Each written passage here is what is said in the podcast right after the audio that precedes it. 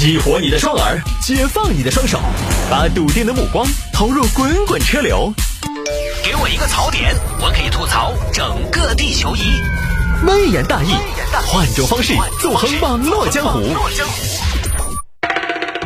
欢迎各位继续回到今天的微言大义。有听众呢让摆一下瓜子二手车二百五十九项检测形同虚设，泡水车竟成车况正常。这个事情，这个呢是央视最近曝光了瓜子二手车这么一种现象，就是有多名消费者反映说他们在瓜子二手车平台购买的车辆货不对版，其中有一个山东青岛消费者在瓜子二手车买了一台车，那台车啊瓜子二手车平台给的鉴定是车况正常，但消费者后来把车买了之后呢，一了解觉得不对，好像找了个朋友检查说这个车是不是有问题。于是呢，最后怎么查到的呢？查保险公司的出险记录，这边保险公司就给这位先生报备了，说发现啊，在去年八月，这个车报过一次涉水，也就是说什么呢？涉水都报保险了，那肯定就是泡水车，泡水车鉴定为正常车况，这个让消费者没有办法接受，因为大家知道，呃，车子这个东西呢，进水啊是很严重的，发动机很恼火。这位消费者的这台二手车呢，当时修了九万多。显然已经属于大修的范畴了。然后，另外还有一个河北的韩先生，去年十月他是二十二万买了一台车，发现不对，啊，自己要的是二零一七款，结果呢自己拿到手的是二零一五款的。当时呢，对方给他介绍，包括瓜子二手车这个平台工作人员在给他介绍的时候也说，我们这是二零一七款的，结果呢拿到的是二零一五款的。中间的差价是两万到三万左右。大家知道车这个东西呢，有的时候一换代，整个就是 跨世纪的变化，变化非常大。就比如说这儿出了，比如说奔驰 GLE 最新的这一代奔驰 GLE 跟前一代的奔驰 GLE 那个类似，看起来就完全不一样。其实包括它的外观变化都非常大，那个一看就是很旧很旧的车子了，上一代。那天我一个朋友发给我一个啊。六年前的 G L E，那看起来就是不一样，那个内饰就是老气了。其实它只差六年时间，但是它你感觉啊，你感觉那个内饰设计啊是呃跨时代的这种不同维度的差距，就大概就这个样子的嘛。呃，这个呢就是有一句说一句啊，其实我身边有很多朋友喜欢买二手车，有些专门做汽车这个行业的朋友，朋友咨询他换车，他一般就给人家推荐二手车。呃，因为我们有些朋友他一直以来的观念就是什么呢？二手车性价比其实是非常高的，因为首先他就把购置税省了，比如说你要买个五十多万的二手车，对吧？购置税就能给你省个五万，买二手车确实很划算，而且车是就是新车到二手啊贬值快，你今天买台新车，明天卖可能就是九折八折，不是都有，二手到三手就贬值慢了，尤其是经济型的车型。哦，你这五万买个私有，你明年卖说不定还能保本儿，说不定还能免费开一年，有吗？确实很划算。但是，一般的消费者买车的时候，尤其是花了几大十万买车的时候，嗯，我了解的很多朋友还是不怎么能够接受二手车的。为什么？就是还是有这个担忧，就是二手车大家怕水深，自己也看不懂不明白啊。现在大家对于汽车了解了。但是大多数朋友，你说实话，你对汽车的了解，你知道多少嘛？你可能背得到型号，你可能哦，这个是马自达，哦，这个是哪一块？停留在知道的车型多，知道的型号多。你要喊他用，你要喊他修，你要喊他看哪儿的问题，他说不出来。现在车质量好，很多车这个这个那个有些朋友开了几年车了，可能那个引擎盖嘛都没打开过嘛，都不晓得在哪儿安嘛，对不对？玻璃水嘛可能都加不来嘛。有些师傅说实话，你开这么多年车，你喊他换一个胎。他们都操作不来，因为第一现在质量好，第二我们人工便宜，人工便宜大家都是啊外头车反正人家洗，呃修修就丢出去修，这方面不懂不懂就不敢碰，所以后来呢瓜子二手车平台就出来了。你没有本事鉴定，好，我们平台来帮你鉴定。我们有这么大个平台来帮你背书，你总应该相信吧？二手车这个东西呢，首先大家现在慢慢在接受了，但是总的来讲，以我对身边的朋友的了解来讲，呃，因为我认识很多做汽车这个行业的人，他们对于二手车是没有什么排斥的，没有任何排斥的，而且他们平常呢开各种各样的车型开的也多，所以他们反倒呢就好像，呃，就好像见的美女多了，很多时候呢也就。也就意兴阑珊了。他们很多时候买车啊，讲究一个性价比的。二手车主要车况好的，他同时呢他又懂这个东西，他买二手车他觉得性价比挺高的，啊。就更多朋友可能收音机前有很多朋友，你们是通过瓜子二手车来干嘛呢？来卖车比较多。我身边其实有好几个朋友都是通过瓜子二手车来卖车的。到目前为止啊，从他们的这个反馈来看，在瓜子二手车上卖车，我那几位朋友遇到的是非常方便的、非常顺利、非常撇脱的。就今天挂了，一周之内成交，快得很，哎，也不用你逃生，很方便。但是买车我还真的没听到说有谁反馈。为什么呢？我在想，因为你说我在瓜子二手车卖车，哎，我就知道了你要换车了。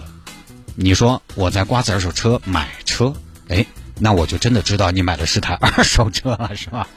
啊，身边有买二手车的朋友，但是他们基本都是通过私底下的途径自己找的资源。从卖车的角度来看，瓜子二手车其实还不错。呃，因为前段时间呢，那个。我我自己呢，因为我那个车哈，我那个车出了一次事情，然后现在呢，我对我那个车的残值啊，非常的感兴趣。同时呢，瓜子二手车他们都说很好，我就想体验一把。我说这个体验是免费的嘛，是吧？身边有买二手车的朋友，嗯，这个也给我介绍说，瓜子二手车你不然体验一把。我不好说他检查的仔不仔细哈，因为我也没没太注意平常所谓的仔细的检测是怎样的程度。但是那天我经历的是整个车况检查，大概那个小伙子拿着各种各样的仪器啊，观察了四十分钟左右。当时停到路边，我都要遭蚊子咬死了。我车上的一些毛病，尤其是有一次被货车追尾造成 C 柱受损，都全部检查到了。车上多少个点儿，全部用那个漆面检测仪挨个检查，检查漆面的厚度。我不知道这个算不算仔细啊？我个人觉得还算是非常仔细和负责了。而且检查完之后呢，那边小伙子也说了，你这个呢因为有事故，所以属于属于这个事故车啊。本来你这个车呢卖个六万多没得问题，但是出了事故五万多嘛。然后当然加上你是谢探嘛，名人加持嘛，所以这个车呢，呃，我们给你挂个四万，就反倒扣了。就开玩笑的，其实整个过程，我觉得人家检测师还是比较负责的。当然，车怎么检测是第一步，查看的仔不仔细是第一步，接下来怎么卖，其实你想想也还有操作的空间。因为当时我问了一下那个小伙子，不是说不相信啊，但是假想几种可能，它里面也会有一些操作空间。你比如说，我们车卖多少钱，一般车主是不清楚的，因为车况不同。那么接下来就需要问他，他给你个报个价。可能压低价格，然后呢，他可以找个人来买你的车，熟人，专门干这个事的人，比较低的价格买进收了，然后修了处理一下，再高价卖出去。他经常可以干嘛呢？杀熟，这个是完全有操作的空间的。之前就有网友做了个测试，他的车呢挂上去之后，他找他朋友扮成要买车的消费者，我对这台车感兴趣，给那边打电话，结果呢发现这个车源根本不卖，不能看车，被锁定了。然后这名网友根本就没有人联系他，你如果真的被锁定了，那应该工作人员有联系他的呀，告诉他说，呃，这个我们要不要见面什么的，这个是，所以这个是有操作空间的啊。当然，从买家的层面来说，就就如果啊，瓜子、优信、人人车这些互联网二手车平台，您不相信，那你去那种线下二手车市场，我觉得一样的存在信息不对称的情况。线下专业市场，其实我觉得不一定会比线上更好。当然，线上也不一定比线下更好。线下市场啊，对于卖车的比较好，就是方便，一手交车，一手交货。它不像瓜子，它经常还要先付一部分，然后过户后呢再给一部分。那过户后有可能出现问题啊，交易。线下就是一手交钱，一手交货，盘盘清，不扯筋。对于卖车的人来说，这个价格就是唯一。你在线下交易的时候，就是价格满意不满意的问题。那么对于买车的朋友来说，线下依然可能信息不对称。所以关键的问题还是买车的朋友多而不少，自己要会辨别。其实我们不说二手车了，很多车现在很多朋友你买新的，不也就那个样子，还不是该漏油漏油，该断走断走，该滚滚跑路滚滚跑路。这个当然国家要严格管理。对于那种货不对版、隐瞒车况的，要从重处罚。另外就是我们自己如果选择二手车，起码我觉得还是应该有一对这个车有一些基本的了解，最基本的判断车况的办法。比如之前出现过的一位女士买的车，她本来买的四驱版本，结果买回家开了很久，发现自己车是两驱的，这种其实不难分辨嘛，是不是四驱的车上一定有写啊？带四驱的车一定后边都会写四驱等等，或者说车上有四驱功能的按钮，包括说说明书上都会有。不同的车型、不同的配置，其实每个车上都会有细微的差别的。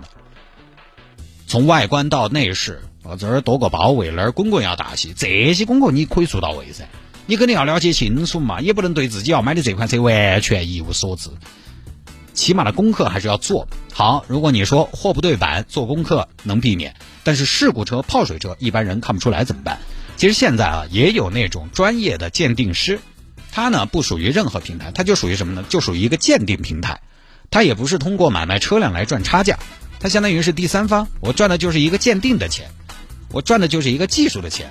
这个我们先不说业务能力到底怎么样，首先他这个动机啊，他这个逻辑啊，正盈利的逻辑就没有隐瞒你的动机，所以呢，你实在不放心，我觉得请这种专业的鉴定师帮你做第三方鉴定也还是可以的。毕竟再咋说那个也是几万、十几万的东西，有些该花的钱还是要花。反正二手车这个行业呢，本来水比较深，然后当水深的二手车遇上了现在野蛮生长的互联网，它一定会出现问题的。毕竟瓜子二手车一年成交量几大十万应该有的，里面有卖的不情愿的，也有买的不开心的，肯定会有。我觉得大家对于这种新生事物呢，监督的同时，提出质疑的。同时，加强监管的同时，也还是应该有一个正确和客观的看待，就它肯定有很多美中不足的地方。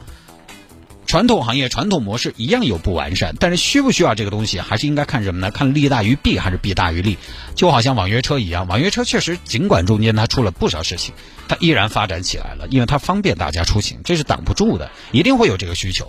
再比如说房产中介，其实房产中介啊，有的时候觉得人家挺委屈的，我，因为或许房产中介就是经常被诟病的一个行业，它里面确实也出过很多问题，但是更多的买二手房、卖二手房的。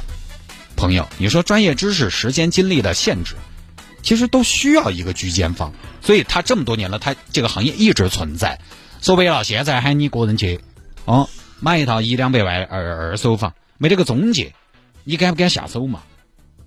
对不对？所以在线二手车交易平台啊，出现就一定是合理的。大家可能各有各的人脉，各有各的资源，你可能身边就有做汽车行业的朋友，他是这个业内的专家。呃，他帮你一个忙，帮你免费看一下没有问题。但我不得不说，更多的朋友是没有这样的资源的。甚至你可能还有朋友会直接给你找台车，给你丢到那儿，哦，这个信得过。但是更多的朋友其实没得这些资源的。他们通过这样的大平台来买车，其实对他们来讲相对会比较安全一些。所以它一定是有合理的部分的。接下来就是什么呢？发现问题，解决问题，肯定不应该一棒子打死。至于说货不对版、以次充好、隐瞒车况这些。就对照相关的法律法规，一条一条来，该赔钱赔钱，该怎么样怎么样。也希望国家在这个方面呢，有一个相对快速、简单、一键直达、流程清晰的处理处罚渠道。啊，因为现在可能有些朋友就是维权成本太高了。比如说买卖二手车之前，买卖之前，居间方就必须明确出示和告知争议解决渠道，降低买家卖家的维权成本。反正买二手车哈，除非是非常信得过的人、了解的人的车，其他的都其实都只适合，我觉得还是只适合大条点的朋友。你比如说大新现在要把他的玛莎卖给我，哎，十万块钱，哎，我我觉得挺好，我就信得过，因为太熟悉了。他车子出没出过事瞒不住，就这种可以。其他的，如果你是个心细的人，二手车确实未必适合你。你同样是新车。啊，就就就说新车和二手车，同样是中控出现异响，哎，叮叮当的不小儿响，这种事情大家开车可能经常遇到。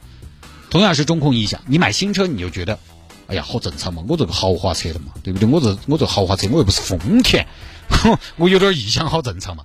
但你买个二手车有异响噻，你就觉得，哎呀，糟糟烧了，我这个车买糟了，不晓得前面那个车主咋个在背着。你心里边始终不舒服，这种呢，这种朋友啊，心比较细的朋友呢，确实就不太适合买二手车，因为包括你逛淘宝，有的时候你看一下买家评价，呃，其实很多人对于他买的东西，花钱买的这个东西的评评价标准是不一样的。你包括大众点评，你去看每一家餐馆，大家评价都是不一样的，大家判断的标准也都是不一样的。所以呢，还要看你侧重的地方是什么。有些朋友呢，就是我买车，反正我买得起我就买，买不起我也不会去碰二手车。那有些朋友讲究实用，讲究一个性价比，碰二手车，我其他方面要求没有那么的高，我看得很透。我觉得新旧是不是新款，是不是旧款，只要它动力好，它三大件、底盘、变速箱、发动机没有问题，我觉得其他都 OK。外观不行，我可以改，我可以再怎么包装一下都可以。那这个就看自己了。那么下了节目之后呢，想要跟谢探进行交流和互动，也欢迎来加谢探的真人真回复的微信号，拼音的谢探九四九四，拼音的谢探九四九四，加为好友来跟我留言就可以了。